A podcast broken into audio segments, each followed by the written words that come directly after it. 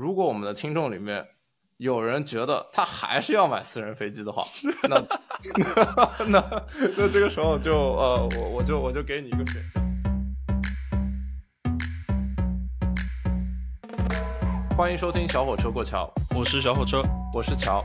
这是一档没那么正经但很 real 的商业生活播客。我们从 UC 伯克利到工作，在中美打酱油十年，现在在加州硅谷科技公司做产品经理和增长营销。听我们俩聊两国有意思的产品、生意、投资和我们感兴趣的生活商业话题。我们每集都会以聊天的方式，围绕一个主题，分享三五个小众但非常有趣的公司和他们的幕后故事。除了播客本身，我们会分享屏幕，展示一些网站和图片，让大家知道我们在说什么。我们也会把全程录下来，分享到 YouTube 和 B 站上面。感兴趣的朋友们可以在两个平台搜索“小火车过桥”，看完整视频内容。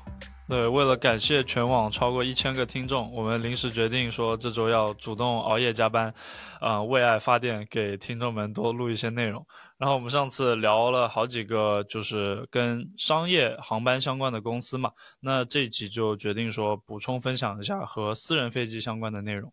我们说的，我们上一集说完了很多商业航班啊，其实呃，我从小就有一个梦，就是我要坐私人飞机出行。那虽然我们都比较穷，虽然我们都比较穷啊，但是我们每个人其实都有坐呃私人飞机出行的这个梦。那为什么有这个梦呢？其实我觉得从不仅从这个虚荣心，对吧？还有从这个实用性上面来说，都主要是虚荣心。主要是虚荣心，呃，那那从其实从实用性上面来说，也是一个呃非非常好的一个点子啊。那我们说，私人飞机每个航班至少能够节省四到六个小时。啊，其实我们上一集也说过，呃，我这一个月大概去了八次还是十十次机场，在这个英国、土耳其、比利时、欧洲之间到处飞啊。其实可能每去一次机场，我就要浪费大概四个小时左右在路上的时间。那我们说到这个私人飞机，它其实非常的历史悠久，从一九一零年开始就有人呃私人开私人飞行学院了。那呃，托马斯，你知道我们同样的朋友 Jack，他也有在学开飞机。那我们如果把这个，他真的在学飞机吗？对啊，你不知道吗？他其实啊，他他这能的，Yeah Yeah，他之前在大学的时候好像就在学了吧。我靠！我经常在博那个朋友圈里面看到那些伯克利的人，他们周末就去开飞机，然后呢围着这个湾去绕一圈。哎，我都不知道从哪里开始这个东西。我觉得其实你感兴趣的话，也可以去学一学。呃，Anyway，shout out to our friend Jack。呃，耶耶。那那其实我们说，如果把空中运输运输这件事情当做开车，对吧？那我们说的私人飞机其实就是空中的法拉利。那我们这一集就讨论一下这个，呃，这里面找到的有趣的这个商业故事，啊，那我们在介，我们在去讲某些这些公司的前之前呢，我们先给一些数据。首先，全世界有大概两万四千架这个私人飞机，那有百分之六十其实都在美国，然后剩下百分之三十在欧洲，然后中国只有不到五百家，所以说，呃，这个主要的市场其实还是在欧美，啊。其次呢，私人飞机是有两种模式，它们其实是相辅相成的啊。那首先第一种就叫做我们说的包机，对吧？那就是很多球队啊、公司啊、明星啊这种高净值人群啊，会去说，我如果我要坐一架私人飞机，我就去包一个私人飞机。那私人飞机包机最多的呢，就是西欧大陆这一块儿。那第二种，也就是更牛的一种，就是你买一架私人飞机，只为你自己服务。那其实这种东西，这种其实就更贵。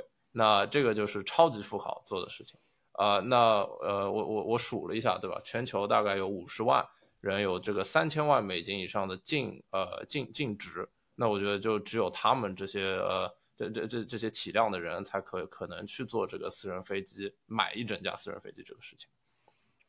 OK，那我们现在进入第一个环节。那首先呢，我在研究这个行业的时候，我就想，哎，这些私人飞机它都停在哪儿？对吧？因为我们，但 这是个好问题，我没想过这个问题，但是一时半会儿我都不知道要回怎么怎么答。对啊，就是因为我们每次去机场，对吧，都是去那个巨大的航站楼，对吧？然后那些什么波音七八七都是超大的飞机，你从来没有看到过那些小的私人飞机在这个机场这边飞，对吧？那我就在想，这个飞机在哪儿降落，停在哪儿？那这里面我们就要介绍我们的第一个概念，叫做这个地面固定。基地运营商，啊，换成英文就是 fixed base operator。那这个东西是什么玩意儿呢？它主要是干什么的呢？就像我们说到的，我们平时去机场都要在航站楼，对吧？拿票、过安检、休息、等飞机。那其实包机和私人飞机也需要相同的小航站楼。那这些 fixed base operator 我们就叫它 FBO，对吧？这些 FBO 呢，其实就是设立在这个机场，为私人和包机等小飞机航班提供服务的这些企业。那其实你们就可以把它想象成一个小型的航站楼，它就供这些空中人员或者这些乘客休息，这个旅客进出机场。呃，然后它主要的这些业务呢，其实就是像我们刚刚说的停飞机，对吧？为飞机加加油，然后去霜，然后小修小补，然后它就是主要以一个征收征收油钱为主的一个收入模式。那我其实主要感兴趣的呢，就是这个背后是怎么赚钱的嘛，我就去做了一下 research。那二零二一年的时候呢，发生了一个有趣的收购案。呃，全美全美最大的几个 FBO 公司之一 Atlantic Aviation 被私募股权 KKR 公司以四十五亿美金收购了，然后我就去研究了这个背后的故事。那我们先说到这个 Atlantic Aviation，它的历史其实也非常的悠久，它是一九二七年就开始做的一个呃 FFBO 公司。那最开始的时候呢，它其实是一个家庭小飞机机库，HB Dupont 这个家庭啊。就是非常的富，然后他们家里面就有这个停飞机的需求，对吧？他就造造了很多这个机库，然后他们造着造着之后就发现，哎，美全美有很多很多这种类似于他们高净值的人，或者说这种私人飞行员都有这样子的需求，对吧？他就开始做了。那从一九二七年做到现在也快一百年了，他们就做了六十九个 FBO 的这种小航站楼。那其实你算一下，它这个收购的资金四十五亿美金来说，就大概是六千五百万美金一个楼。我我多问一句，就是它这个什么航站楼，它是和就是和那些商务飞机是在同一块地，它只是在一个小角落，还是说它是在别的一些地方？是这个问题问的非常好，答案是两者都有。有一些大型的机场呢，其实它会在一块你看不见的地方去开这样子一个一个仓库一样的东西。当然，它也有很多这种更加小型的机场，有些机场其实是只对这种私人小飞机开放的，因为。对这种大型的飞机，如你的跑道要求等等都会不一样。嗯，对我刚才看了一下图片嘛，它就是像那个复仇者联盟里面那个钢铁侠和美国队长要打架的时候，就是从那个就是在所谓这个停飞私人飞机的地方，像一个仓库一样的地方就跑出来。感觉这种场景经常在那个电影院里面出现，但是生活上我是没有这个没有这个接触的经历。是的，呃，你还不够富，呃。那我们就看一下它这个呃营收都来自于什么东西。首先，百分之六十的收入是来自卖航空燃油的，其次百分之二十来自飞机机库和这个机棚租赁，那剩下的百分之二十就是为飞机进进行这种小修啊什么等服务。我我我觉得这边有一个非常有意思的这个 pattern 啊，就说服务型的这种呃这这种生意其实都是一个低毛利的低利润的一个生意。其实呃，其其实我我觉得这个东西在呃不不仅在飞机对吧？可能你修轮胎对吧？或者修车啊什么，其实都不一定是一件非常赚钱的生意。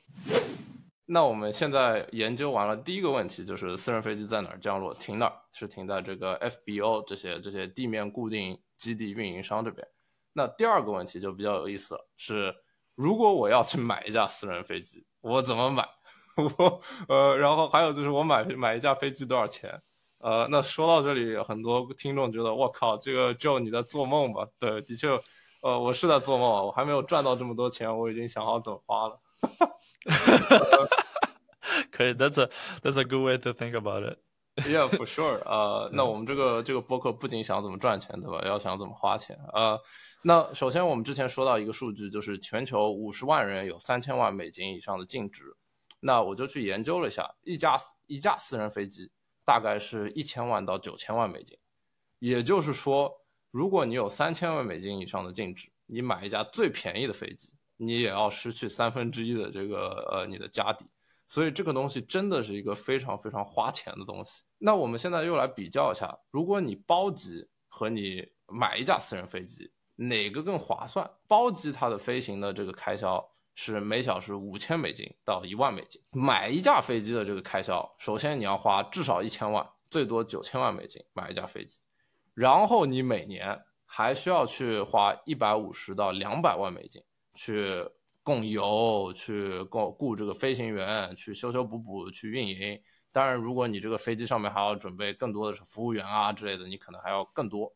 那其实我们这么想，其实它非常的这个逻辑非常的清晰，就是说私人飞机存在的这个理由就是，如果我今天晚上我想从这个纽约飞到这个三藩，我去吃一家我特别想吃的拉面，那我就要这个时候飞，因为我买的是私人飞机。那也就是说，这些飞行员和这些服务员他随时都要待命，那这些地勤帮你。呃，整这些呃搞油的啊，修修的，修修补补的，他可以很快，它需要非常快的就把这个事情给办完。那这个东西的开销其实就会比包机要高很多。呃，那我们说到这里有很多很多数字啊，大家可能也觉得啊，这个这个实在太贵了，我也不想想。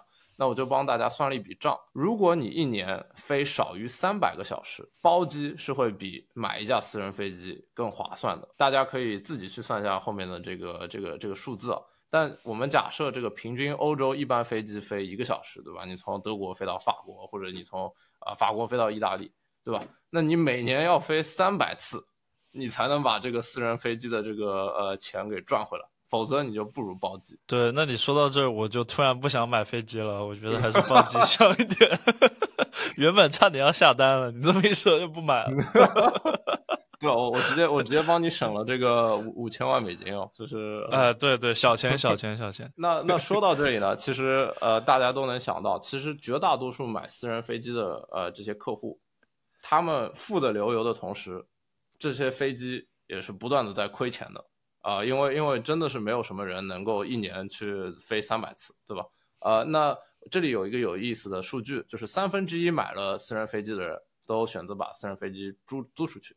然后有另外三分之一买私人飞机的人，在前一年的时间内，其实最后都把这个私人飞机给卖了。呃，那那我们现在就大概了解了一下这个私人飞机和包机的这个差别和这个市场。说到这里，如果我们的听众里面有人觉得他还是要买私人飞机的话，那那那这个时候就呃，我我就我就给你一个选项。我在我在这个 YouTube 上面其实发现了一个卖私人飞机的人啊，他其实就是做私人飞机经销的。他这个呃公司呢叫做 The Jet Business，他这些内容其实非常的有意思，也教了呃告诉了我很多这个怎么卖飞机这个这个这个事情。那主要呢，他就是一个六十岁左右的一个老白人。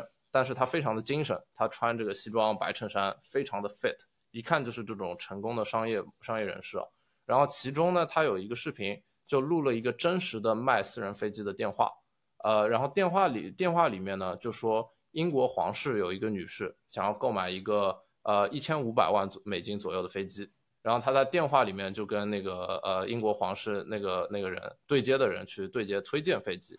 然后很有意思的是，这个油油油管这个视频下面的评论极高，然后他就是包装的特别特别的成功，大家非常的感兴趣。当然，我觉得就是可能所有人都买不起，但是就在下面口嗨，呃，然后也有很多人去羡慕，就说给这个超高净值富人卖飞机这个生意感觉特别的香。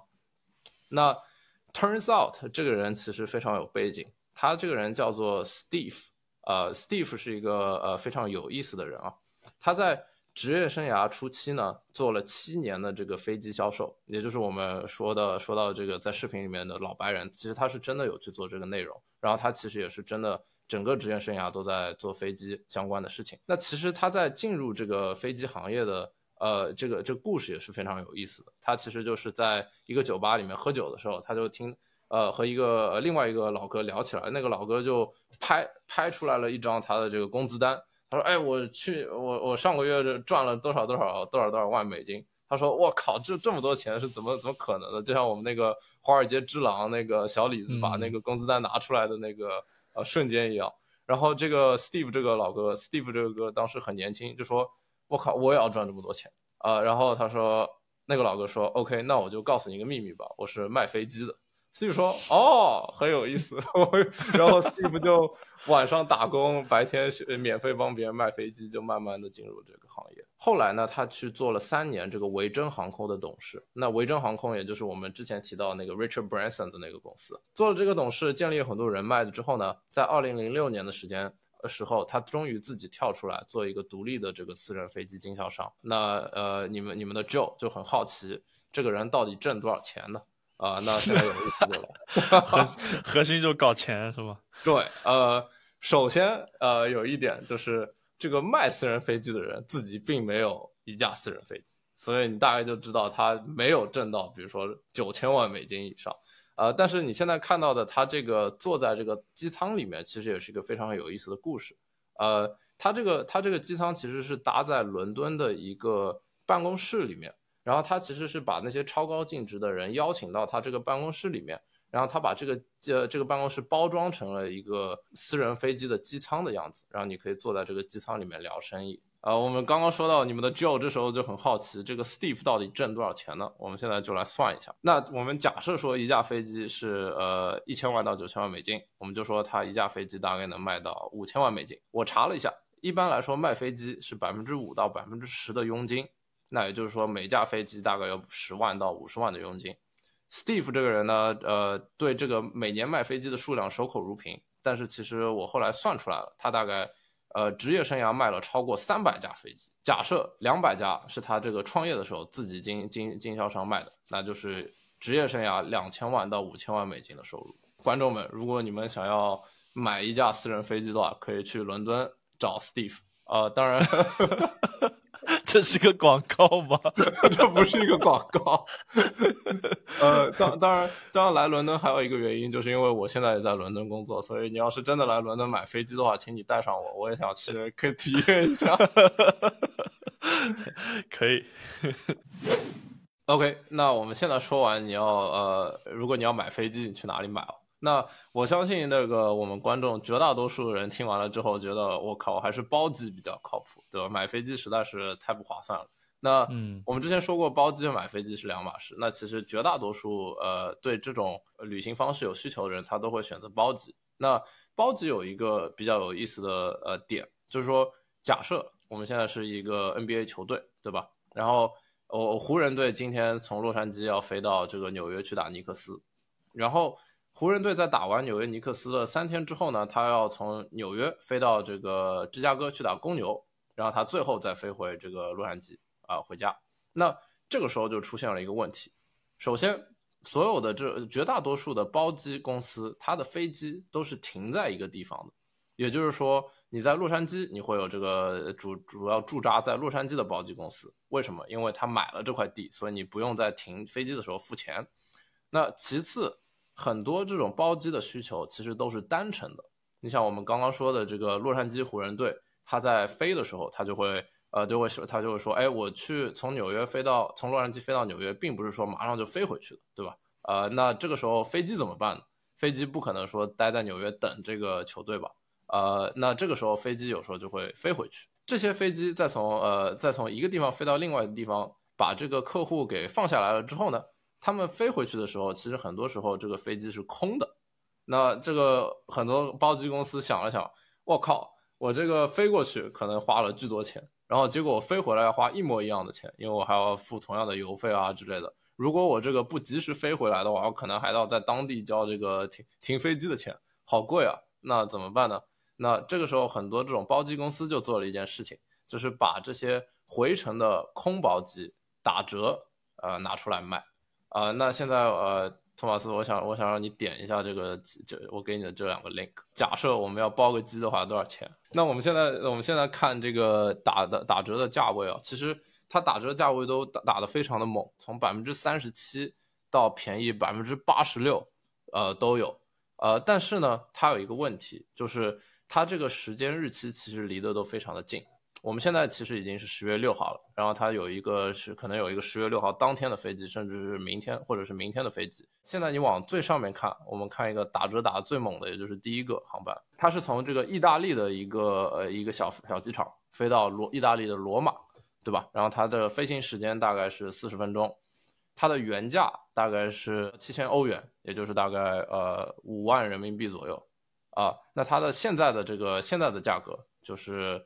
不到一千欧元，也就是不到呃六千人民币，所以呃你会愿意坐一下这个飞机吗？那这个打折确实打的还挺猛的，我感觉一下子就是百分之八十多、百分之九十就就直接给我省掉了。我觉得突然觉得说坐私人飞机是一个可以实现的梦想，感觉离自己没有那么遥远了。看完这个东西，对，是这样的。呃，我我我其实我觉我觉得这个特别的有意思。其实我之前呃在做这个呃 research 的时候，不断的在刷这个网站，我就希望它有什么从伊斯坦布尔回一个地方的。呃，回到一个地方的包机，我觉得可能咬咬牙可以去体验一下。这我们这个博客真的就是主打倒贴钱。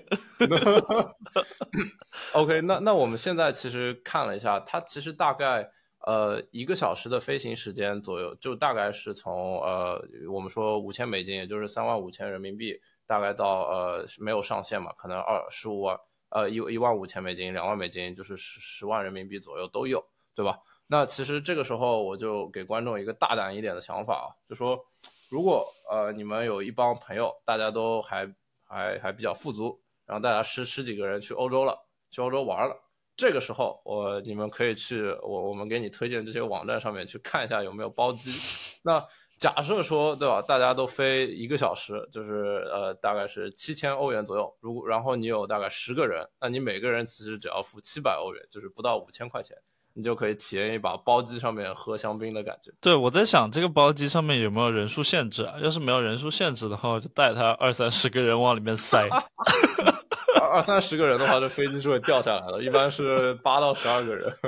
啊，那那那也就只能八到十二个人分了。那没办法。呃，那我们现在大概聊完了这个这个，如果你要包机的话，对吧？你怎么样？这个撸包机公司的羊毛？那我们就下一个公司。那今天我们就要介绍这个上亿美金俱乐部的第二位了。其实我们在第四集的时候，就是那个食品那集，介绍了我们的第一位人选，呃，入选人选就是 Kathleen，就是一个上亿美金的这个饼干品牌，是一个非常和蔼可亲的这个金发大妈，做了四十年的饼干。那我们这次就要介绍一个非常不一样的人，呃，这个人的名字呢叫 Daniel Baker。Daniel Baker 在一九九零年开始就开始搞这个软件和互联网创业。呃，其实他是我们我们所说的是在那个 dot com boom，就在零零年那个呃互联网疯疯狂疯狂互联网那一波之前就开始呃写代码的人。Daniel 这个人呢，除了写代码，还有一个兴趣，他二零零二年开始学开飞机，并且他非常喜欢开飞机，一学了就停不下来。那这个有有有科技和这个飞机加持的人，他会搞出来一个什么东西呢？他就搞了一个呃跟飞机有关的这个科技公司。他他这个听起来很像我们那个 Boom 的创始人，都是码农，然后喜欢开飞机。难道这是一个 成成功人士的画像吗？我觉得你说你说 VC VC 是不是到时候找人也可以往这个方向找？他说哦，你会写码是吧？你会开飞机吗？会开飞机我就投了。我我觉得这个可以去问一下我们的朋友 Jack，就说他是不是也是这个画像？有可能。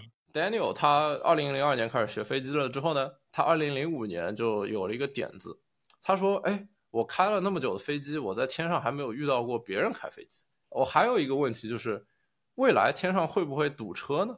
那 Daniel 就有这两个，呃，抱着这几个想法，创立了一个公司，叫做 Flight Aware。Flight Aware 这个公司其实刚开始只是一个非常简单的点子。Daniel 想要知道，他在这个附近都有哪些飞机在天上飞，啊，那他们做的第一件事情就是在很多地方搭了这个地上地上站，去接收这个飞机的实时信息，然后把这些飞机在一个地图上面给标出来。那现在看这个视频的朋友们就可以看到托马斯在看啊，就是就呃大陆上面有巨多的飞机。这个真的太吓人了！我现在在网站上看，然后它上面是一个世界地图，之后上面就是密密麻麻各种这个飞机的 logo 啊，国内就是也是一堆飞机，然后呢再往那个日本啊、韩国各方面到处飞。对，哎，我突然想到这个东西是不是当时那个有一个高中生去跟踪那个马斯克到底在哪里降落起飞，是用这个东西吗？这这是一个很好的问题啊，也就是说，呃，是不是每一个飞机它都强，它都一定要有这个数据呢？对吧？因为毕竟，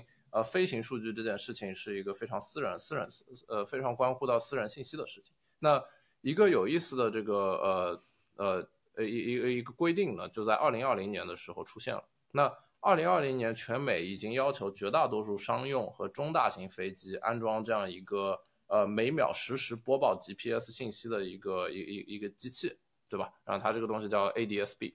那飞它这个 ADS-B 呢，就会报呃，就会在每一秒去实时的向这个地面站播报这个飞行速度啊，然后它的地理位置啊、它的高度啊等等的这样子非常有用的信息。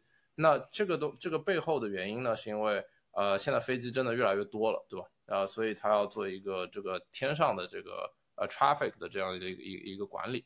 所以他们其实 Daniel Baker 是在很早，在二零零五年就已经开始做一个类似事情，但是他们在二零二零年的时候有一个政策的福利。所以他们现在最近这个上面的呃飞机特别特别的多，特别特别的忙。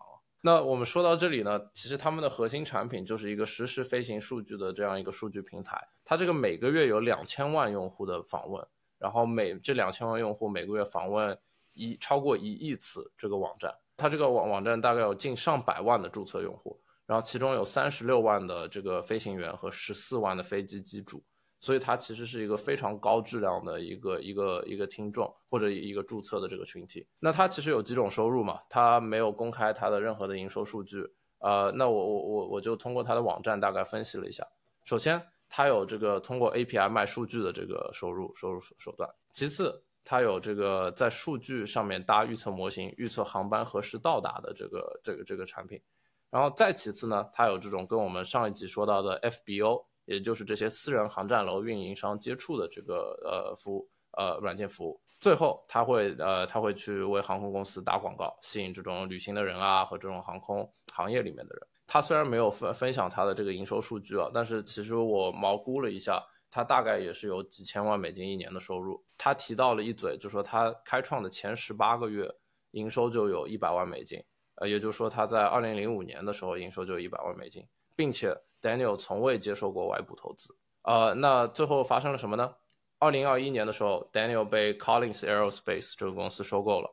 当然，我们不知道这个具体数据，但是我觉得根据我这个呃营收的推测，至少是一个大几亿美金，甚至上十亿美金的 deal。哦，它这个很酷，感觉像是一个码农周末玩的一个项目，然后呢，慢慢把它商业化搭起来的一个东西。主要运用场景很多吧，而且它就是核心就是手上拿了一堆数据嘛，那它这个数据给航空公司、给用户、给飞行员、给政府，就是这其实它要怎么卖，就是他说的算了，还还蛮有意思的。是的，呃，那说到这里呢，就是我们介绍完了我们的上亿美金俱乐部的第二位 Daniel Baker。我其实看他不少这种呃访访。谈或者说这种播客，他也上了一些。他其实还是一个相对来说比较年轻的，可能四十几岁的一个人吧。他给我的第一印象就是他这个人非常的 low key，他非常的这个低调。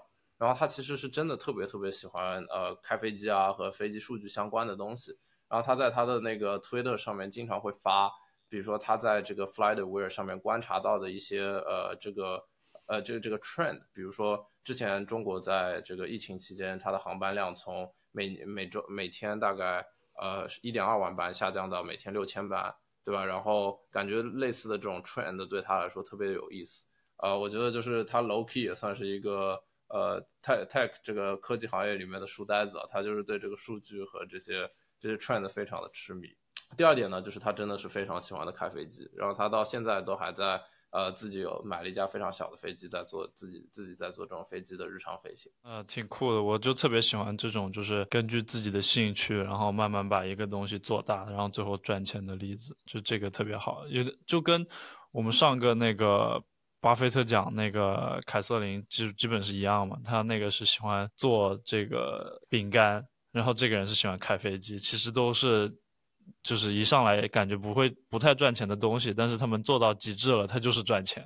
包括那个 David Goggins，他就跑步，那跑步能哪能赚钱？他他他也最后也是赚了不少钱。那说到说到这里，我们这一集就到这里吧。呃，我我的初衷呢，也就是说想给我们这个听众里面比较高净值的这些人群提供一个 呃私人飞机或者包机解决方案啊。如果 如果。